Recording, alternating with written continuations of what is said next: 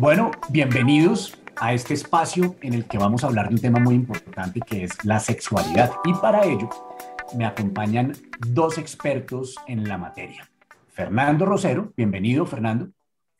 Juan Sebastián, un gusto estar contigo y con Pablo compartiendo este escenario y hablando de uno de los temas que definitivamente como seres humanos nos interesa y del que poco hablamos lastimosamente. Muy, muy cierto. Y Pablo Vallejo, Pablo, bienvenido.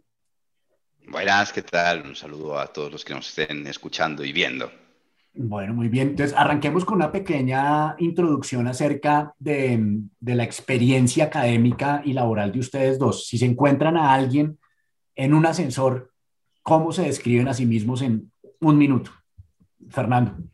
Pues mira, yo creo, yo creo que le diría lo siguiente. Yo soy Fernando Rosero, soy un médico de la Universidad de La Sabana que después de algunos años de ejercer y de darse cuenta que el tema de sexualidad era absolutamente importante, decidí irme para España.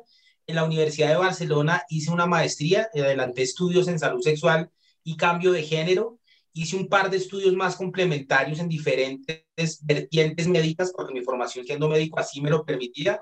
Regreso al país y desde hace ocho años trabajo en la clínica de Marley como jefe del servicio de salud sexual, en donde atiendo a hombres y mujeres que tienen dificultades y problemáticas sexuales y desde hace un año estoy metido en la dirección de algunas entidades, hago parte de la Asociación Colombiana de Salud Sexual, en donde soy el actual presidente, y hago parte de la Junta eh, de Menopausia, donde también hago parte de la Junta Directiva. Maravilloso. Pablo.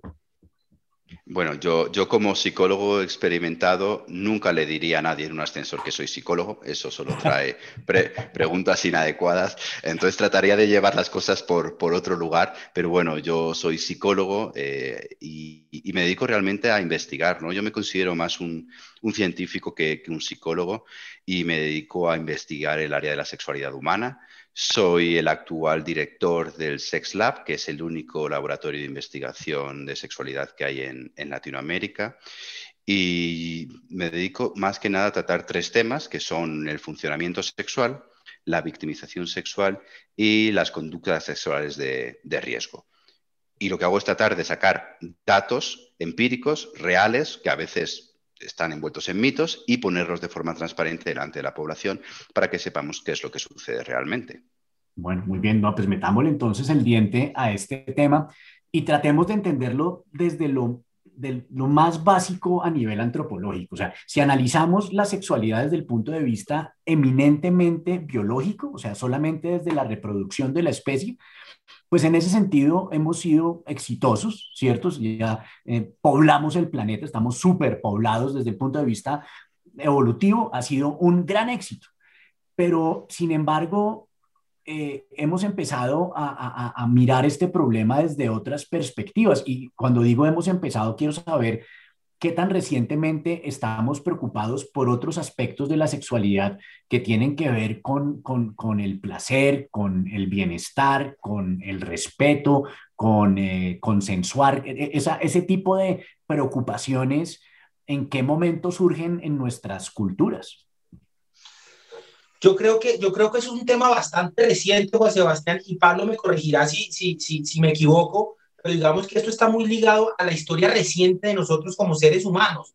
Yo creo que, y tú lo mencionabas muy bien, creo que biológicamente veníamos funcionando muy bien, pero también creo que sobre ese componente biológico empezamos a darle connotaciones negativas, influenciados por la sociedad, por la religión, por los pensamientos, por las corrientes muy seguramente eh, que iban apareciendo.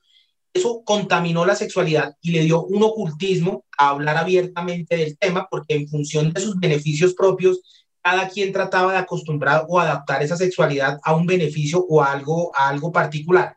Ojo con lo que voy a decir, no quiero generar polémica. Yo creo que la sexualidad y la religión tienen que ir de la mano y van de la mano, pero durante muchísimo tiempo, por ejemplo, la religión trató de aplacar esa, esa sexualidad porque era una forma de control. Es decir, eso que era tan libre, en ese orden de ideas trató precisamente de, llevarlo o de ocultarlo, y ahí es cuando empieza una serie de, de, dificultades y de problemáticas que recientemente, y vuelvo un poco a tu pregunta, yo creo que nos llevamos más de cinco o seis décadas en las que estemos hablando nuevamente abiertamente de la sexualidad, ya no reproductiva, sino de esa sexualidad integral, de esa sexualidad que implica hablar de cómo nos sentimos, de lo que queremos, de lo que deseamos, y tú dices una palabra que me gusta mucho, del placer, de desligar ese factor biológico muy bien desarrollado a un plano mucho más trascendental como seres humanos y de la mano con esa capacidad que tenemos de racionalizar, tratamos también de entender, porque la sexualidad no solamente es eso físico, sino también eso espiritual, eso mental y eso emocional, de lo cual muy seguramente vamos a hablar ahora y que genera muchísimos beneficios, más que la misma parte reproductiva. La cópula como tal es gratificante. Nadie puede decir que no tener sexo es gratificante y que levante la mano el que diga que no. Creo que, creo que no, que no existe, pues, salvo los que no quieran tenerla, pues es, es entendible. Pero no nos sentimos mejor sabiendo que estamos bien en pareja, que tenemos ese momento post-relación, post-entrega, vinculación real. Ahí yo dejo como como el interrogante también, ¿no?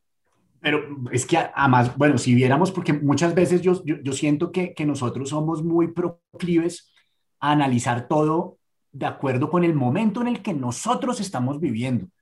Pero muchas veces, digamos que eso es un, regalo que a mí me ha dado este historiador Yuval Noah Harari, es de tratar de entender cómo era la vida de otros seres humanos como uno hace 200 años, o hace 7000 años, o hace 40000 años. Entonces digo como, ¿cómo sería es, esa cópula, esa cópula entre nuestros antepasados en, en, las cavernas, pues yo me imagino que debería ser muy parecida a como es hoy en día entre otros primates mayores, ¿cierto? Hay, hay, un, hay un grupo familiar y hay unas hembras, hay un macho alfa y pues es, realmente no debe ser muy romántico ni debe ser muy consensuado, pero garantiza la procreación.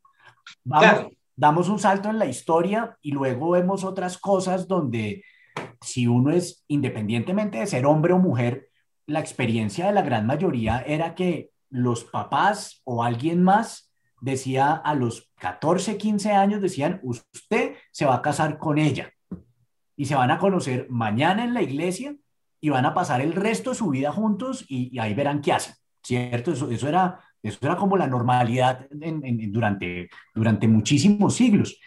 Este cambio de perspectiva tiene que ver con la popularización de los métodos de, control de natalidad, de los métodos anticonceptivos. Eso abre esa puerta a ese sexo que, no es exclusivamente para la reproducción.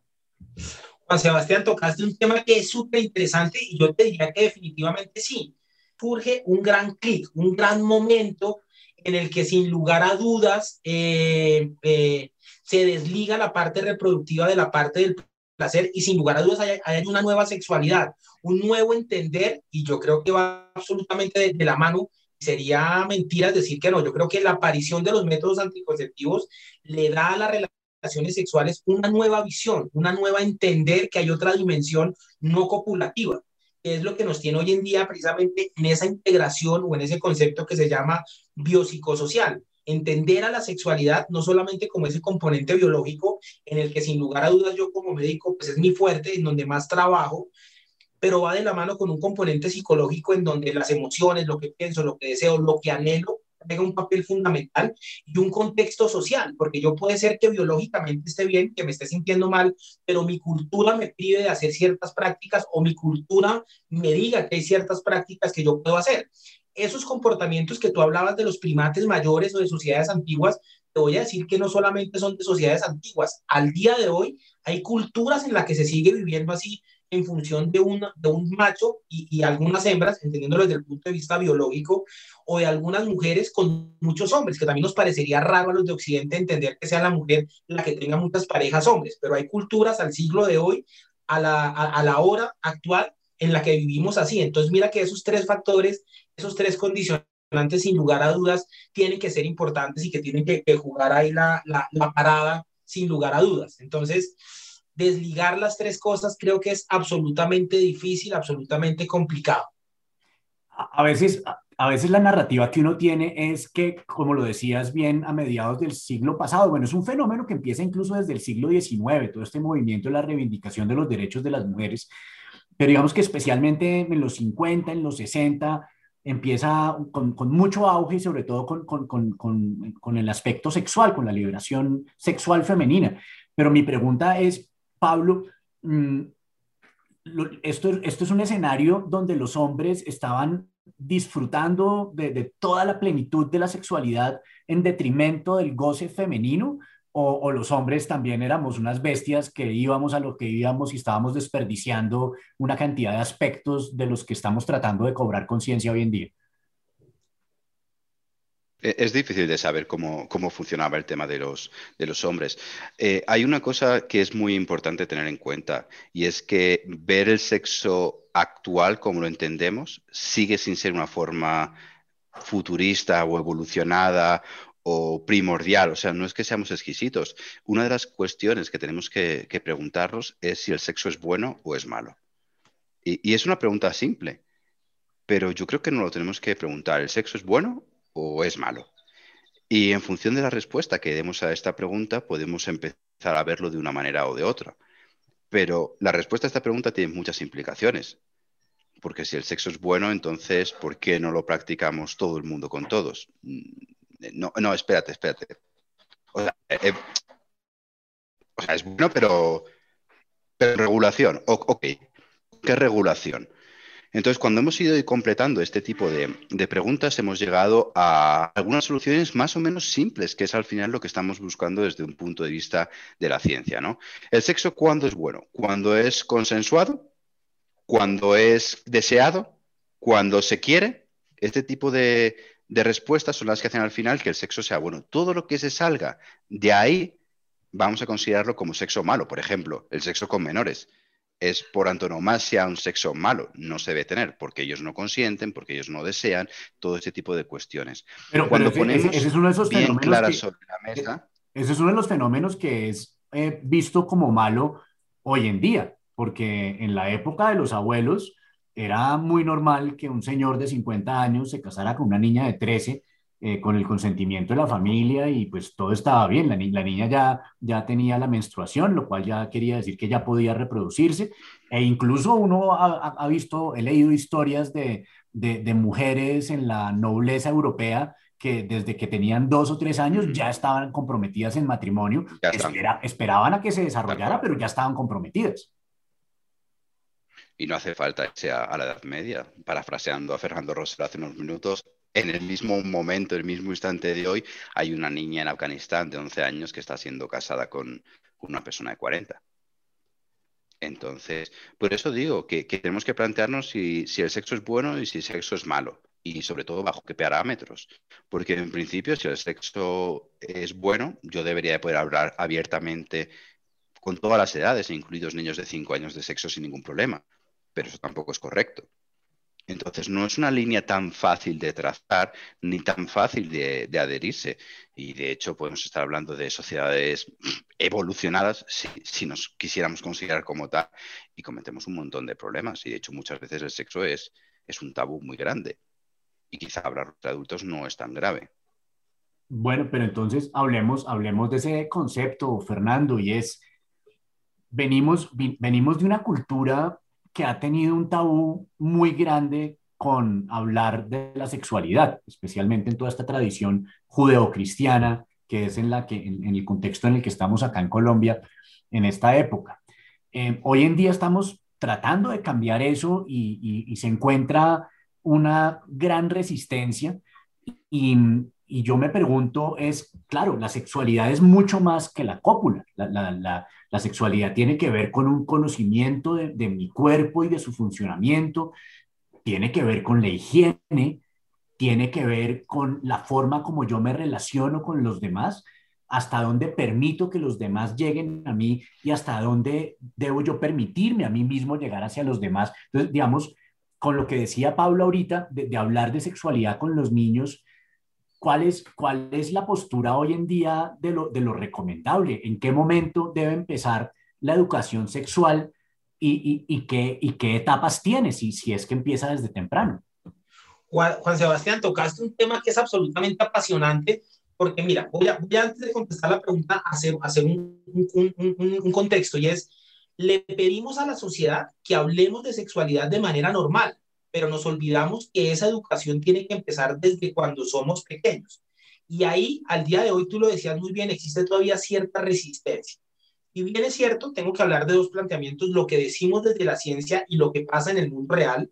En el mundo real sigue habiendo resistencia porque los papás piensan o creen que hablar de sexualidad sin lugar a dudas es malo porque los hijos se van a volver hipersexualizados, se van a volver unos depravados, se van a volver demandantes de actividad sexual por hablar del tema de sexualidad. Y esa es una barrera real que encontramos porque fuimos creados con ese miedo. Por otro lado, desde la ciencia sabemos que entre más jóvenes empecemos a hablar de sexualidad, mayor posibilidades existen de que tengamos eh, una educación sexual sana y satisfactoria.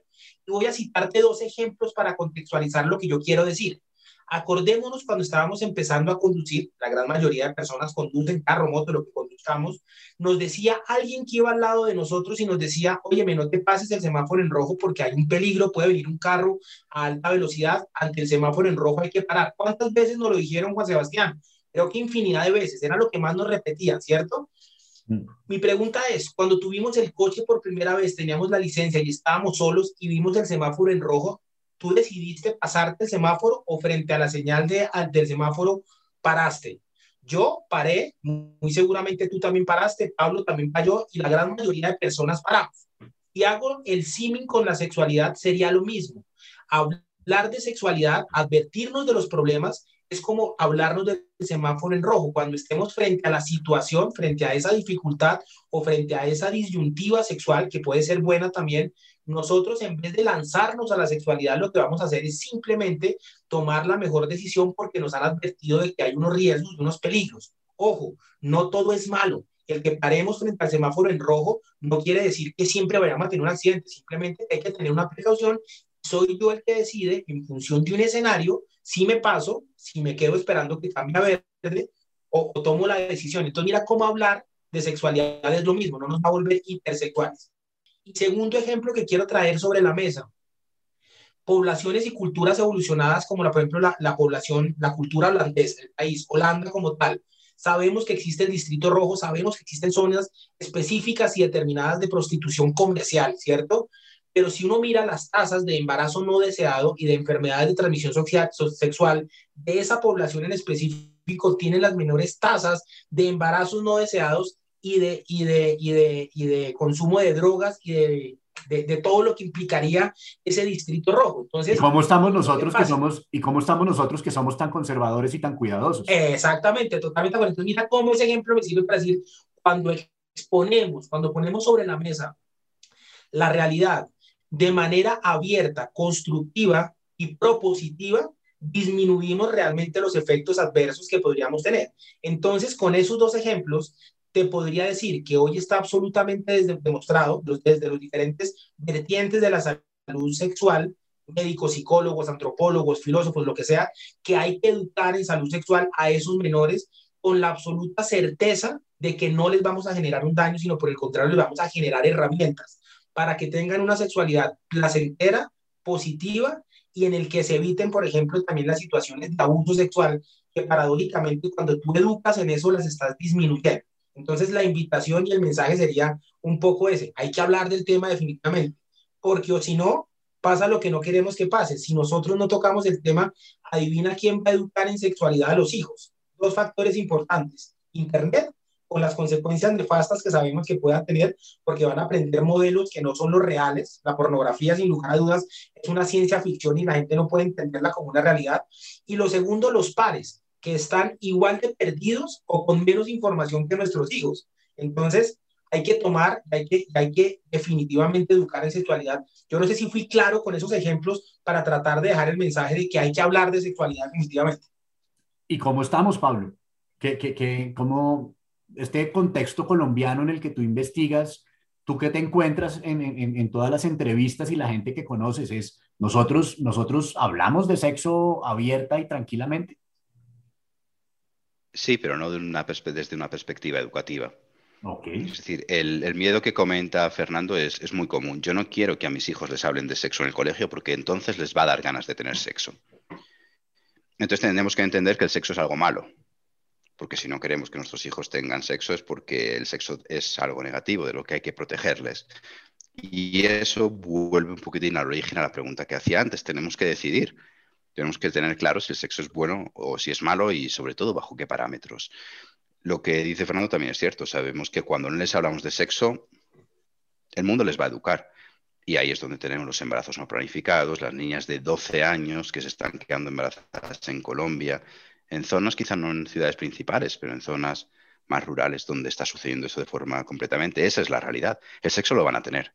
Manejar la moto, manejar el carro van a manejar. Nosotros tenemos que elegir si queremos que manejen con carne o sin carne. Pasarse el semáforo en rojo, se lo van a pasar. Entonces, eh, eso, eso va a estar, ya sabemos lo que sucede. Y después la educación sexual en, Colombia es prácticamente no existente. Yo hace, hace unos años me mostré un poco más pregunta y decía, no, es débil, es flojita prácticamente no existente, es una educación sexual desestructurada, a veces es el profesor de religión el que la hace, a veces es el de biología y se ciñe eh, básicamente a qué es un espermatozoide, qué es un óvulo, un óvulo, qué pasa cuando se encuentran y poco más.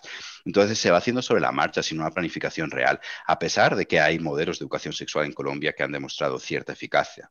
Cierta, porque tampoco es que seamos muy buenos haciendo este tipo de, de educación pero simplemente para que tengamos una idea, el se utiliza muy poco el condón en Colombia, solo un 22% de uso consistente en los jóvenes. repitamos, repitamos, esto, repitamos, esto, por favor. O sea, llevamos, no solamente en el tema del SIDA, ya llevamos más de tres décadas sabiendo que existe este virus, que no hay vacuna y que sabemos que hay una forma de evitar el contagio, que es utilizando condón, aparte de todas las demás enfermedades de transmisión sexual y el embarazo sea, sabemos todo esto y me estás diciendo que qué porcentaje de gente en Colombia utiliza el condón.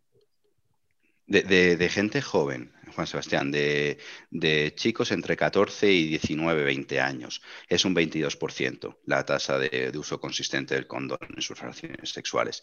Pero me gustaría decir que es una cifra mala, pero es que es todavía peor, porque de ese 22%, más de la mitad lo utilizan mal. Es decir, completamente equivocadamente. Así que realmente estaríamos hablando de un uso correcto y consistente del condón de un 10-11%, cuando este porcentaje, por ejemplo, en España o en Estados Unidos, que tampoco son la pantalla de la educación sexual, se encuentra en el 44%. Y, esos son datos finalmente que también nos hacen ver pues, que la realidad que hemos decidido ha sido que manejen, pero yo no les voy a explicar eso de la lucecita roja y amarilla, que eso es peligroso. Y, esto, no debería ser como, eh, estar en el top 3 de nuestros problemas de, salud en Colombia. Sin lugar a dudas, Juan Sebastián, porque es que de la mano de una mala sexualidad vienen los embarazos no deseados. Los embarazos no deseados en adolescentes aumenta el riesgo o un concepto que se llama la mortalidad. Mayor posibilidad de muerte para las madres, mayor posibilidad de muerte para los hijos aumentan las enfermedades de, transmisión sexual con la posibilidad de transmisión y que se vuelve una, una cadena creciente. Entonces sí creo yo que debería ser un problema de salud pública, porque, como lo dijimos al principio, inerte al ser humano está la sexualidad. No vamos a dejar de tener deseo sexual ni sexualidad, o sea, esto no se puede castrar, por lo tanto es una cosa que siempre va a estar ahí. Y además las, mujeres que se quedan embarazadas jóvenes dejan los estudios con más frecuencia, se perpetúa el ciclo de la pobreza, entonces a esas mujeres les cuesta más salir adelante, el hijo a la vez tiene muchas más posibilidades de tener abandono escolar, de seguir siendo pobre, es decir, son unas consecuencias biosanitarias, sociales, psicológicas, a todos los aspectos muy grandes. Vale, nos podemos quedar en que el VIH mata a partir del, del SIDA. Ok, eso quizá es lo más espectacular pero hay una desestructuración, un terremoto social muy grande que subyace a toda esta problemática y que ahora mismo estamos como con los ojos cerrados sin querer mirarla muy bien, porque tampoco hace mucho ruido. Bueno, pues, y entonces, ¿cuál sería, cuál sería la solución? En, sus dictaduras, ¿cuáles serían las medidas, las tres medidas que ustedes tomarían de política pública para tratar de cambiar esta situación? Yo creo que la, primera medida es capacitar, tener capacitadores, replicadores, es decir, que sea obligatorio un curso de formación en los, en los colegios. Existe un modelo que es la educación sexual, pero no está reglamentada como tal, con estándares de cumplimiento de los mínimos necesarios. Entonces yo creo que lo primero que haría sería formar capacitadores para que puedan replicar esa política pública en todos los colegios, que haya una persona certificada.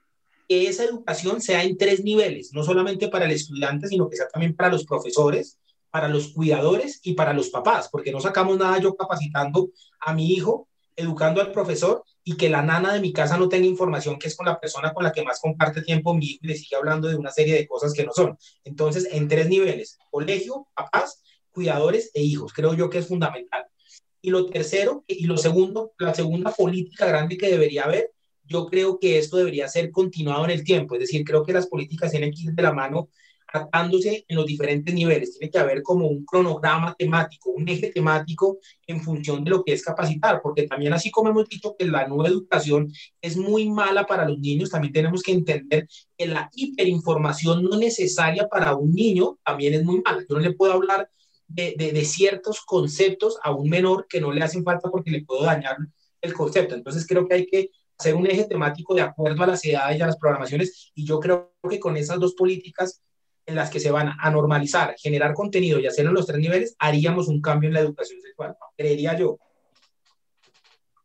Sí, totalmente de acuerdo. Solo hace falta una política pública y es educación, quizá ni, ni, siquiera educación en sexualidad, sino educación en la promoción de la salud sexual. Desde los tres años hasta los 75 años, hasta los 80 años, hasta los 90 años. Entonces, eso es un poquito lo que, lo que, hay que, lo que habría que hacer. Qué buen punto la, la, la, educación sexual para, para, adultos, porque digamos ya, yo ya salí del colegio, ya salí de la universidad, entonces, ¿a mí quién me habla? Yo vengo, yo vengo de un contexto cultural donde de esto no se hablaba en mi casa. De esto, esto era un tema que, que, como tú lo decías muy bien, Fernando, esto pues lo resolvía uno en el colegio con los amigos. Pero yo me imagino, y quiero que pasemos a ese tema, es cómo está, cómo está la salud sexual y cómo está eh, la sexualidad en todos sus aspectos de, los hombres en Colombia, porque con esa, todo, toda esa carga de, del machismo y de la virilidad, ¿qué, qué, qué tan, qué tan proclives somos los hombres a, a consultar, a manifestar nuestros miedos, a, a, a, consultar a un médico si encontramos algo irregular, a, reconocer que algo es irregular? ¿Cómo está ese, cómo está ese tema? Pues mira, yo, yo parafraseando y poniendo los ejemplos como el del coche que veo que nos sirvió para explicar varias cosas, voy a poner otro ejemplo. No sé si ustedes han escuchado de un grupo que hay que se llama los Boy Scouts. Yo nunca fui Boy Scout y por eso tengo mi trauma con los Boy Scouts. Eh, hay una frase que utilizan mucho que se llama, o que dicen siempre listos, ¿cierto? Siempre listos a lo que sea. No sé a qué, pero siempre listos. Entonces, eh, en ese orden de ideas, la sexualidad masculina pareciera que hiciera referencia a esa frase, pareciera que los hombres siempre deberíamos estar listos a tener sexualidad. Y desde esa frase creo yo que se entienden muchos problemas o, muchas, o muchos comportamientos del ser humano. Si la sociedad nos ha enseñado que los hombres son más hipersexuales y que siempre funcionamos y que estamos siempre listos, cuando tenemos una dificultad, ya de entrada tenemos un problema porque no estoy listo, por lo tanto ya me tengo que sentir mal e incómodo y tengo que sentirme rechazado de ese grupo que supuestamente siempre tiene sexualidad. Segundo factor, eso se vuelve un arma de, doble filo también para las parejas, porque como existe el concepto de siempre listo, cuando mi pareja no funciona, siendo yo mujer o hombre, de un hombre que tiene dificultades para tener elección, aparecen tres pensamientos, Juan Sebastián. Primero, que tiene otra, que no le gustó o que cambió la orientación sexual. Entonces, mira cómo por falta de educación, de educación, termino yo convirtiendo un problema que me va a repercutir a mí en mi autoestima en mi autoimagen de mi relación de pareja. Mira cómo vamos dimensionando en función de ese siempre listo. Y en función también de ese siempre listo, nos olvidamos que existen problemáticas específicas, psicológicas y médicas que afectan la sexualidad, independiente de que yo quiera tener sexo, de que ame a mi pareja o de que esté bien con mi pareja. Y ahorita podemos mencionar algunas, algunas de ellas, la diabetes, la hipertensión, el colesterol, los triglicéridos. Juan Sebastián, ¿cuántas personas que tú conoces tienen alguna de esas enfermedades? Un montón y sabemos que de la mano de esas enfermedades a corto, mediano o largo plazo va a aparecer una disfunción eréctil o una dificultad sexual en el hombre. Entonces, mira cómo de esa frase tenemos ya tres factores sobre los cuales podríamos hablar. En resumen, tendría entonces que decir que los hombres no siempre estamos listos para tener actividad sexual, por lo tanto hay que cambiar el paradigma de que la sexualidad en el hombre también puede verse afectada. En función de eso, si yo siempre debería tener sexualidad, por eso es que me cuesta tanto consultar los diferentes estudios, hablan en promedio, Juan Sebastián, de 60 meses de promedio para consultar ante un problema sexual. Eso es una barbaridad, eso son cinco años. Si hicimos un estudio o participé en algún estudio alguna vez que trataba de comparar o poníamos sobre la mesa replicando otro estudio que se hizo muy científicamente, y en esto Pablo, que es un pionero, me va a decir que ese estudio que hice yo no sirve mucho, efectivamente no servía mucho, pero para, para tener la idea, pusimos sobre la mesa y con varias y con varios con varias personas que tenían disfunciones les preguntábamos qué, con qué enfermedad podían comparar el tener ese problema sexual y ellos decían que lo podían comparar con tener un dolor de espalda, con tener diabetes. Los que hemos tenido espalda sabemos lo que duele tener dolor de espalda, o los que tienen diabetes saben la implicación que tiene eso. Entonces, mira cómo la sexualidad es una enfermedad que afecta tanto y que nos estamos quedando callados durante tantísimos años, agravando no solamente a la persona, sino también a su pareja en función de ese principio que yo les mencionaba. Entonces, eso hace que se mezcle una serie de situaciones y de condiciones que llevan a que el hombre no se sienta cómodo consultando, que sienta vergüenza, malestar, dificultad. Si nosotros tres tuviéramos hipertensión arterial, la tensión alta, yo muy seguramente, Juan Sebastián, comiéndome contigo una hamburguesa, te diría, Juan Sebastián, tengo tensión arterial, y tú muy seguramente, teniendo la información o no me dirías, pues ve al médico. Tengo este médico o ve al médico. Juan Sebastián, misma situación, ¿tú crees que si tuviera alguno de los tres disfunción eréctil, comiéndonos la misma hamburguesa, ¿lo plantearíamos? Claro, es, es que ese es el problema. O sea, ¿cuál, es el fantasma que tenemos que derrotar ahí? Porque es, es, es, que nuestra virilidad, o sea, decirle a alguien, decirle a alguien, no se me para, es, yo no, eso es mi, mi el, el, secreto que debo guardar con mayor celo. Claro, y es que hay una cosa que es, no quiero, no quiero, no quiero sonar tan biológico, pero pues obviamente siendo biológico lo tengo que hacer, médico. El hombre compara mucho la virilidad la virilidad como con el tamaño del carro. Entre más grande y entre más robusto y entre más rápido arranque el carro, pues mejor se siente uno. Uno con un Renaultcito 4 viejo, pues, pues pucha, en comparación a un Mercedes nuevo, pues siente cierta, cierta discriminación. Eso le pasa a la sexualidad. Queremos vivir nuestra sexualidad en función de esa robustez que nos da el sentirnos viriles, machos, fuertes, dominantes. Es otro tema del cual quisiera hablar ahorita un poco más adelante y es ese concepto erróneo de saber que somos siempre los buscadores, es decir, que somos los cazadores del placer, somos los hombres los que tenemos que proponer buscar sexo y la mujer siempre tiene que aceptarlo. Ese es otro tema que también nos pone ahí sobre la mesa, que también es complicado, que tiene que ver con otras cosas.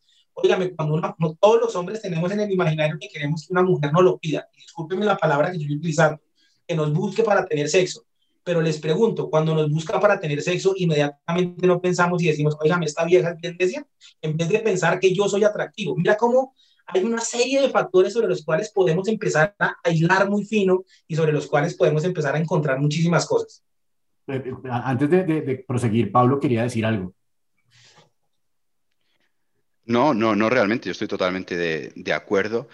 Creo, creo que, que, tenemos que definir nuevamente si el sexo es bueno, si el sexo es malo. Si es malo, entonces es lógico que nos avergoncemos de tener problemas de erección.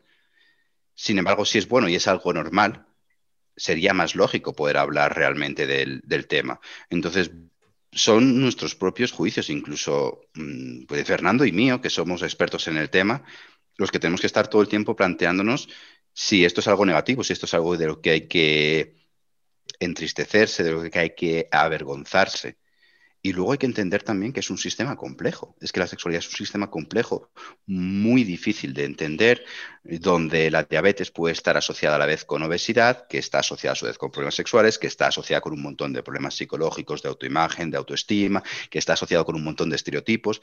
Entonces, no es lineal, no es como la receta para hacer donas. Pero aquí, antes, si porque yo no quiero que nos vayamos y, desaprovechemos la presencia de Fernando para hablar de eso y es de esa correlación que, que, yo, no, que yo no conocía y me me genera muchas preguntas, esa correlación entre la diabetes u otro tipo de, condiciones o enfermedades que tiene que ver eso con, con, la, con la capacidad sexual del hombre. Es, un, es, una consecuencia, es un predictor. ¿Qué, qué, encontramos ahí? Juan Sebastián, hay una relación muy grande. Esto es una charla entre amigos informativa. No es para que se asusten quiero que saquemos la información, quiero que saquemos la información positiva de todo este mensaje que estamos dando. Hablemos un poco de los números, que creo que es lo que nos da la tranquilidad y la robustez para poder hablar y plantear cosas. Lo primero, hay que entender que la disfunción o los problemas sexuales son una causa bastante frecuente. Tan es así que existen un par de estudios a nivel mundial muy serios, inclusive en Colombia, que nos dicen que la disfunción eréctil está presente en uno de cada dos hombres por encima de los 45 años. dos estudios grandes, Massachusetts y Densa. Quiere decir que nosotros tres que nos estamos acercando a los 45, que estamos sanos, hay otros tres que están enfermos. Yo ya me estoy acercando del otro lado. Nos vamos pasando para el otro lado. Entonces, estamos, estamos sanos y estamos bien. Entonces, ese número ya nos dice, oígame, este, esto es más frecuente de lo que yo pienso porque uno de cada dos. Yo siempre lo digo a manera familiar. Yo tengo cuatro tíos que tienen 60, 61, 64 y 67 años. Dos de esos están fregados, no sé cuáles son. No quiero decirlo. y no lo hablan, no lo hablamos. no, no, no, no lo van a hablar. Mira, yo soy de los pocos médicos que voy a una fiesta. Tú sabes que los médicos vamos a las fiestas y siempre nos preguntan alguna cosa o algo. Un médico de salud sexual, nada, nada, es que yo soy invito. A veces me toca hablar de otras cositas o no, pregúnteme de la atención alta, alguna cosita como para poder hablar de medicina. Eh, entonces, en ese orden de ideas, eh, Juan Sebastián, partimos de que es frecuente. Miremos un poco la relación que hay. Sabemos que todas las enfermedades crónicas, todas, todas, están asociadas a la disfunción, a la disfunción eréctil específicamente, a otras disfunciones. ¿Qué enfermedades crónicas? Hablemos un poco de eso. El aumento del azúcar, diabetes, la tensión arterial, el colesterol alto, los triglicéridos altos, los problemas de tiroides, especialmente o específicamente el hipotiroidismo, los problemas con el ácido úrico, que sería la gota, los problemas con la vitamina D, la disminución de la vitamina D cada vez está más asociado. Ya con esas siete enfermedades que te acabo de hablar, quiero que hagamos un panorama de cuántas personas tienen esa enfermedad, alguna de esas enfermedades. Entonces, ya de la mano pues, están asociadas las enfermedades. ¿Cómo esas enfermedades pueden producir disfunción? Vuelvo otra vez a mis ejemplos porque creo que es la forma más fácil de dejar el mensaje. Imagínate, Juan Sebastián, un pitillo con el que tomamos jugo, ¿cierto? Y un tubo un poco más grande que ese pitillo adentro de ese pitillo les voy a pedir el favor de que pongan 5 granos de arroz. Imagínate meter 5 granos de arroz en el pitillo y 5 granos de arroz en el, en, el, en, el, otro tubo. La pregunta del millón, ¿cuál se tapa primero, Juan Sebastián? El, el más estrecho, ¿no? El pitillo, ¿de acuerdo? Correcto. Esa mismo que acabas de decir es la diferencia real que hay entre las arterias del pene y las arterias del corazón. Por lo tanto, pequeñas concentraciones de colesterol, que serían los granos de arroz, o pequeñas concentraciones de azúcar, o pequeños cambios metabólicos, van a tapar las arterias del pene sin que se produzca todavía ningún cambio a nivel del corazón. Por eso cuando vamos a los médicos que no tienen entrenamiento en salud sexual, que en eso venimos trabajando con Pablo desde la asociación capacitándolos, te van a decir el siguiente mensaje. Ojo, Juan Sebastián, tienes alto el colesterol un poquito, haz ejercicio, haz dieta y nos vemos en seis meses. Lo que ese médico no le dice es que yo ya sé que tienes disfunción, vamos a bajarlo no en seis meses, sino que lo vamos a bajar desde ya porque te está impactando la sexualidad. Y aquí viene un dato que es, que es importante tener en cuenta, pero quisiera preguntarles, ¿queda claro el concepto de cómo es que esas enfermedades producen afectación de la sexualidad? Es decir, pequeñas cantidades, ¿cómo dañan definitivamente la respuesta eléctrica? Pero es que aquí, aquí, esto es una, esto es una gran alerta. O sea, esto, aquí hay, hay, que, hay, que, hay que hacer una campaña de educación muy grande y es, oye, si, si no se te para, en vez, o sea, no te quedes solamente tomando Viagra, sino que ve y consulta a tu médico porque puede haber otras cosas pasando en tu cuerpo que tú no te has enterado y, que, y de las cuales vas a querer saber. Excelente, Juan Sebastián, y tocaste el punto y me abriste la puerta para abrir de algo que tiene que ser un mensaje positivo está absolutamente demostrado, Juan Sebastián, con diferentes publicaciones, diferentes estudios, que el tener una disfunción eréctil es, es un marcador de riesgo cardiovascular. ¿Qué quiere decir? Es una señal de alerta que me evita a mí el que tenga complicaciones mayores. Está absolutamente estudiado que un hombre que está por encima de los 40 años, que tiene disfunción eréctil, si yo no, le, no lo intervengo, si no miro cuáles son sus estilos de vida, cuáles enfermedades tiene o qué factores tiene, en los siguientes dos años va el 63%, y escúchame bien, 63% a tener un compromiso cardiovascular, incluido un infarto. Es decir, el tener disfunción eréctil a los 40 años me está previniendo a mí para tener un infarto en dos años. Es decir, la disfunción ya no es un lujo preguntarle en la consulta de, medicina, sino es una necesidad, porque es un marcador que se adelanta en el tiempo a decirme, ese paciente va a tener un infarto. Y es más, sabemos que si no le da un infarto en los siguientes años, unos años después va a tener una cosa que se llama accidente cerebrovascular o hemorragia cerebral. Entonces, esa disfunción eréctil ya no es simplemente un gusto, entendiéndolo, volvamos a lo del placer, sino es un componente físico que me indica a mí cómo prevenir o cómo evitar problemas a futuro.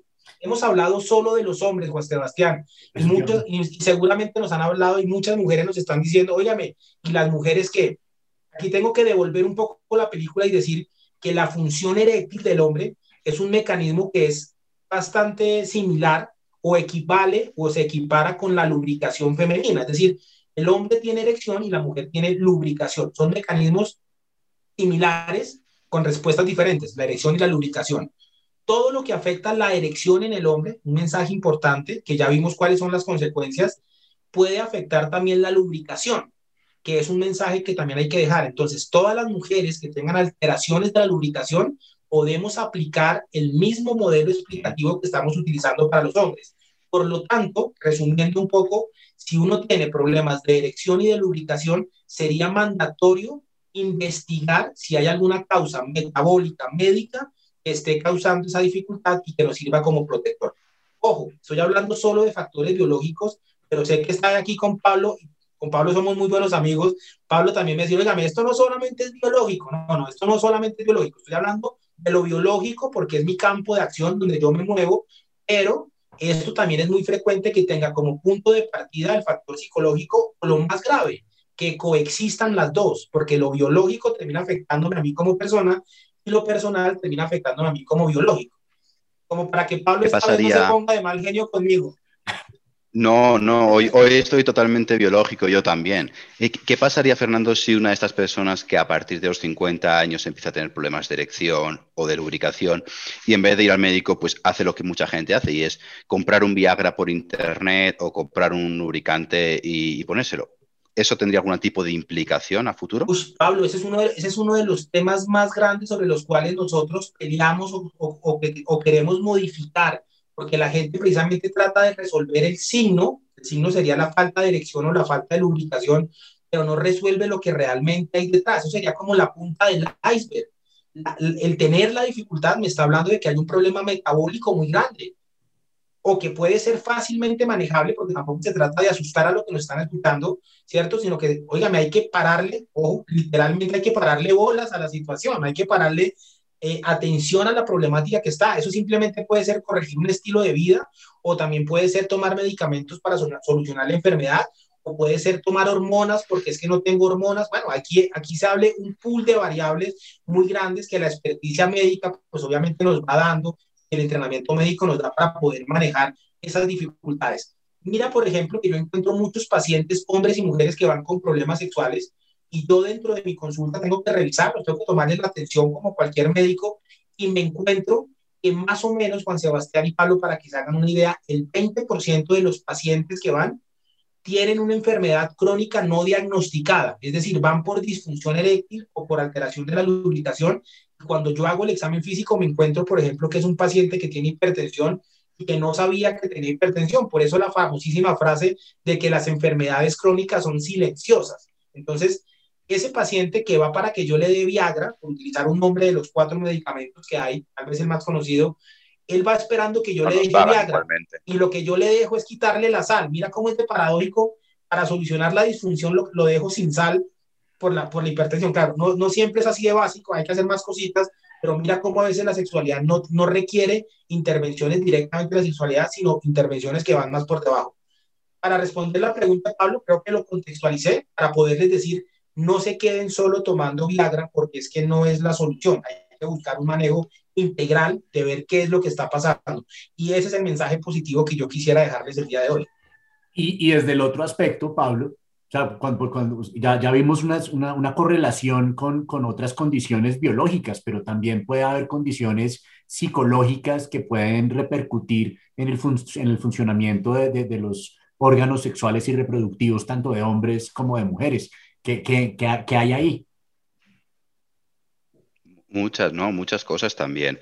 Eh, para seguir un poquitín con lo biológico, hay veces que un problema biológico no tiene una repercusión biológica directa, sino psicológica. Por ejemplo, el cáncer de seno, en la mujer, no tiene nada, ningún mecanismo biológico que afecte al funcionamiento sexual de las mujeres, sin embargo, lo afecta. Y lo afecta a través de, mecanismos más psicológicos, de autoimagen, sobre todo cuando hay que, operar el pecho y este tipo de, de cuestiones.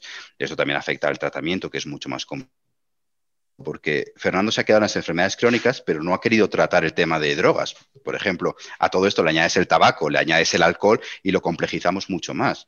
Entonces llega un momento en que por estrés, por ansiedad, por depresión, que son tres de las grandes enfermedades de salud mental que tenemos, te generan problemas sexuales. Por ejemplo, problemas de sueño, problemas de alimentación. Es tan complejo y tan grande y tan difícil de separar dónde está uno y dónde está lo otro, porque, como dice Fernando, te puede aparecer un problema de forma paulatina en, en la erección. Y está debido a una causa exclusivamente médica. ¿vale? Que tenga más colesterol, más triglicéridos y eso está haciendo que la sangre entre menos al pene. Y eso lo que hace la persona es decirle, oh, yo siempre tengo que estar preparado, siempre listo, ¿cierto?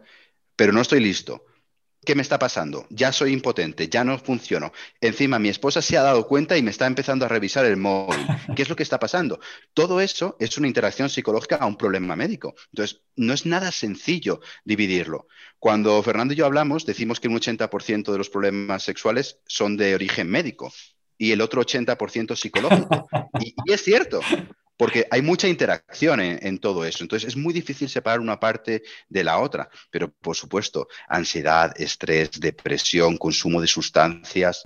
Claro, a mí, a mí me gusta mucho esa, esa frase que utiliza Pablo y que siempre, ahí en los congresos siempre generamos polémica por ese del 80 y el 80 y lo peor es que nadie se imagina que somos tan amigos y somos muy amigos. Pero es que es verdad, yo defiendo el 80 y Pablo defiende el 80.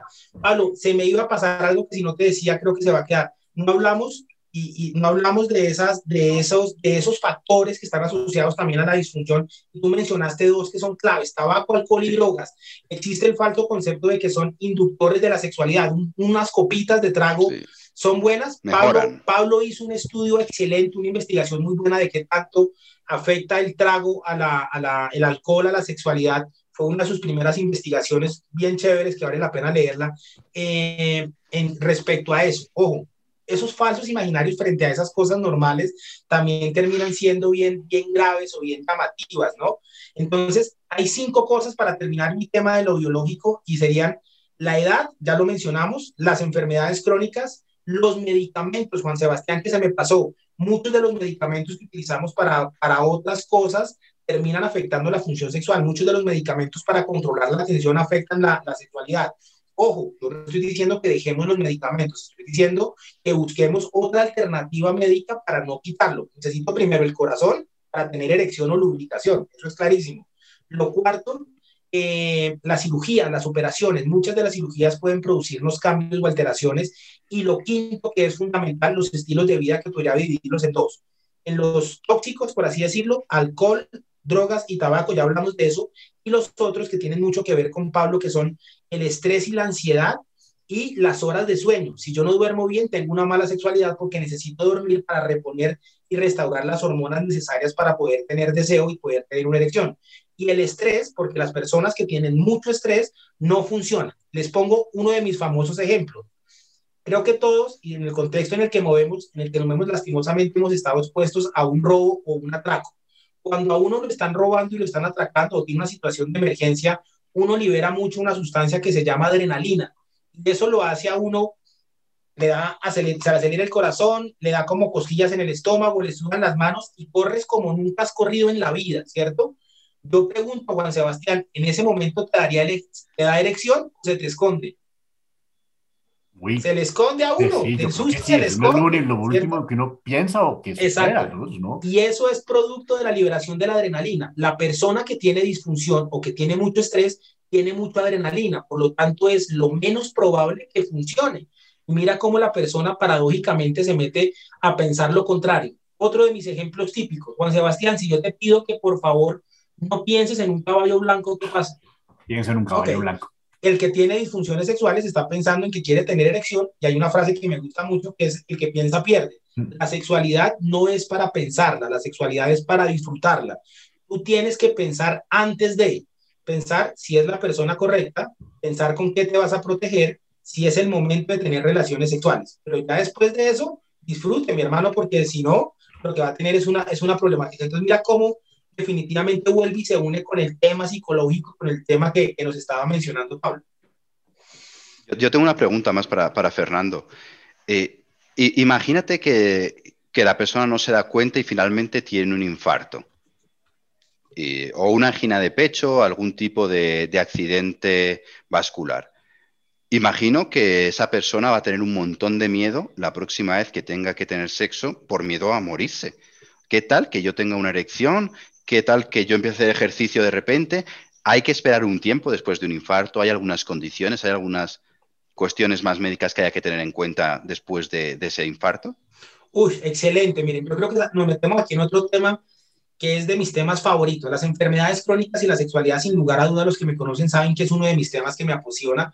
Y respecto a esto, creo que tenemos que hablar de varias cosas. Primero, no quiere decir, primer mensaje, que el haber tenido una, un infarto, el haber tenido un accidente eh, cerebrovascular, me impida a mí volver a tener un disfrute de mi sexualidad. Primer concepto que hay que dejar claro, es decir, sucede, hay una consecuencia, pero se puede restaurar, se puede mejorar. Primer concepto. Segundo concepto, efectivamente uno de los problemas grandes que vemos cuando atendemos pacientes que han sido infartados es volverlos a llevar a la normalidad. Y les pongo un contexto. Cuando uno tiene un infarto, uno generalmente tiene dolor en el pecho, se le, se le aumenta la respiración, se le aumenta los latidos del corazón, taquicardia, suda un poquito más, le cuesta más respirar porque la, la respiración está un poco más, más alta yo les pregunto, ¿alguno de ustedes ha tenido sexo sin tener esas cinco cosas? Ah, pues, pues no, no, digno de recordar en todo caso. Exacto. Si no los ha tenido, no fue una buena experiencia. Entonces, si uno ya tiene esas cinco cosas, ¿cómo le pedimos al paciente que ya tuvo un infarto y que las experimentó, cómo diferencia que no está teniendo un infarto? Entonces, hay una serie de protocolos, una serie de ejercicios y de técnicas que utilizamos para irlo, la palabra sería desensibilizando. Ojo, no que no le preste atención, sino que no le importe o que no le influya. Entonces, una vez hecho eso, tenemos que reconocer algunas cosas que era, que era hacia donde iba Pablo, que tenemos que tener en cuenta. Primero, que el cardiólogo le haya dado el ok de que ya puede tener ejercicio, de que puede hacer actividad física, porque el sexo es actividad física. Segundo, lo que, lo que tenemos que hacer es evitar situaciones o condiciones en las que se aumente la posibilidad de volver a tener un infarto. Y entonces aparecen cuatro situaciones que son súper importantes. La primera, hay que procurar que los pacientes después de un infarto tengan actividad sexual cuando estén descansados, es decir, no tengan niveles altos de estrés. Segundo, hay que evitar que tengan relaciones sexuales cuando tengan temperaturas altas, porque las temperaturas altas están asociadas a mayor posibilidad de infarto. Lo Temperatura alta ambiental. Ambiental, sí. Ah, no, de calor no en, Cartagena no. Eh, o un sauna. Ya te pongo el ejemplo típico de, de cuándo es que se infarta. Eh, la tercera, que no tengan una ingesta reciente de alimentos, es decir, que haya pasado por lo menos un par de horas desde su última comida y que preferiblemente no sea copiosa, abundante. Y la cuarta, que no genere mucha ansiedad, ansiedad en cuanto a la, a la novedad. Y aquí, así suena un poco duro, recordemos que la sexualidad está libre de prejuicios, se le recomienda a los pacientes que si tienen pareja estable, pueden tener relaciones sexuales después de dos semanas, de, discúlpame, después de dos meses de haber tenido el infarto, y si es con la amante, seis meses después porque está asociado que la ansiedad, y está estudiado, Juan Sebastián, que lo puede matar mucho más fácil. Entonces, mira los, las, las complicaciones se presentan en el siguiente escenario. Como buenos colombianos, invitamos a la pareja a comer y una buena comidita, preferiblemente bandeja paisa. Segundo, con unos buenos traguitos, alcohol, que sería el otro factor que mencionamos. Tercero, nos vamos al motel y cuando llegamos al motel pedimos el cuarto con cine con jacuzzi, calor, y ahí no vamos generalmente con la esposa, sino que llevamos al amante muchas veces, y entonces mira cómo es el escenario para que se presenten los eventos adversos. Y todo tiene una explicación fisiológica, biológica. De esto se podrían hacer comentarios, chistes, una cantidad de cosas, pero la realidad es esa. Entonces, mira cómo todo se va hilando y cómo todo lo podemos manejar. Ojo, he hablado de hombres, pero esto mismo también le pasa a la mujer. ¿Con, con la misma incidencia o hay mayor Con la misma incidencia. Con la misma incidencia. con la misma incidencia. Caramba. Bueno, pues no, Fernando y Pablo, esto ha sido una, una, conversación absolutamente fascinante que además deja abiertas muchas carpetas que, que, nos obligan a tener otras sesiones de, de este programa para poderlas tratar con mayor profundidad, pero eso lo haremos en una próxima oportunidad. Fernando, muchas gracias por aceptar esta invitación. Nada, Juan Sebastián, encantado de compartir contigo y con Pablo. Es un, es un gusto poder hablar de estos temas y me encanta que desde diferentes eh, ámbitos y, y, de diferentes lugares estemos hablando de un tema que sin lugar a dudas, como te viste cuenta hoy, tiene muchísimas eh, vertientes, muchísimos ángulos de los cuales se puede tratar, y no solamente desde ese ángulo morboso, eh, mal visto muchas veces que, que, se quiere hacer a la sexualidad. Uno puede hablar de sexualidad amenamente sin que sea vulgar y creo que ese es el escenario que ha demostrado precisamente eso. Hablamos tranquilo, chévere, nos reímos, disfrutamos, pero nunca hablamos morbosamente, que es como lo quieren vender. ¿Qué le falta esa conversación pública, informal, entre familias, entre amigos y entre educadores para que tengamos una, una mejor experiencia sexual, Pablo? Yo creo que, que es educación o sea, replantearnos, yo, qué, qué, pena que insista en lo mismo, si el sexo es bueno o el sexo es malo y bajo qué condiciones. Entonces, mm, debería de ser una, una conversación natural en una mesa de familia, sin importar mucho hasta cierto punto la edad de los, de los comensales, en el que se hablara de forma despreocupada sobre un tema de salud pública sobre un tema de salud física, sobre un tema de salud mental, porque la sexualidad es todo eso. Y hay un montón de gente que desde múltiples perspectivas, desde múltiples lugares, está viviendo la sexualidad como algo negativo, o bien porque le duele, o bien porque tiene problemas de erección, o porque se viene muy rápido, o porque tiene un picazón y un color rojo extraño que no sabe muy bien qué es, o porque fue victimizada en la infancia y desde entonces no siente placer sexual o porque ya ha sufrido abuso sexual hace poco y ya no vive la sexualidad como antes, hay un montón de partes del sexo que son negativas. Entonces sí queremos hablarlo de la positiva, pero es que tampoco nos podemos olvidar de que hay mucha gente sufriéndose su sexualidad y que no sabe a quién recurrir, no sabe qué hacer. Tampoco somos muchos los profesionales en, sexología ahora mismo en, en, Colombia. En la asociación estamos más o menos unos, unos 40, creo que hoy nos vamos a ampliar un poco más, pero no es fácil tampoco encontrar un, un sexólogo que sepa, que sepa bien qué es lo que está haciendo en, Colombia. Más que nada porque, por ejemplo, no hay máster en psicología de la sexualidad y hay solo un programa de sexología médica en toda Colombia, en la Universidad de Caldas. Entonces, le toca como a Fernando, o bueno, como a mí por, por defecto de nacimiento, irnos a otro país para aprender y luego regresar, que es al final lo que hemos hecho prácticamente todos. Pues bueno, desde este espacio pondremos nuestro granito de arena para, para darle un mayor alcance a estos temas y tratar de abrir la conversación. Entonces, eh, Pablo, muchas, muchas gracias. Fernando, muchas gracias. Y hasta ah. una próxima oportunidad. Encantado, encantado al llamado y como les digo, un gusto haber compartido con ustedes y un saludo para todas las personas que nos escucharon durante esta, esta hora. Un abrazo. Hasta la próxima. Chao.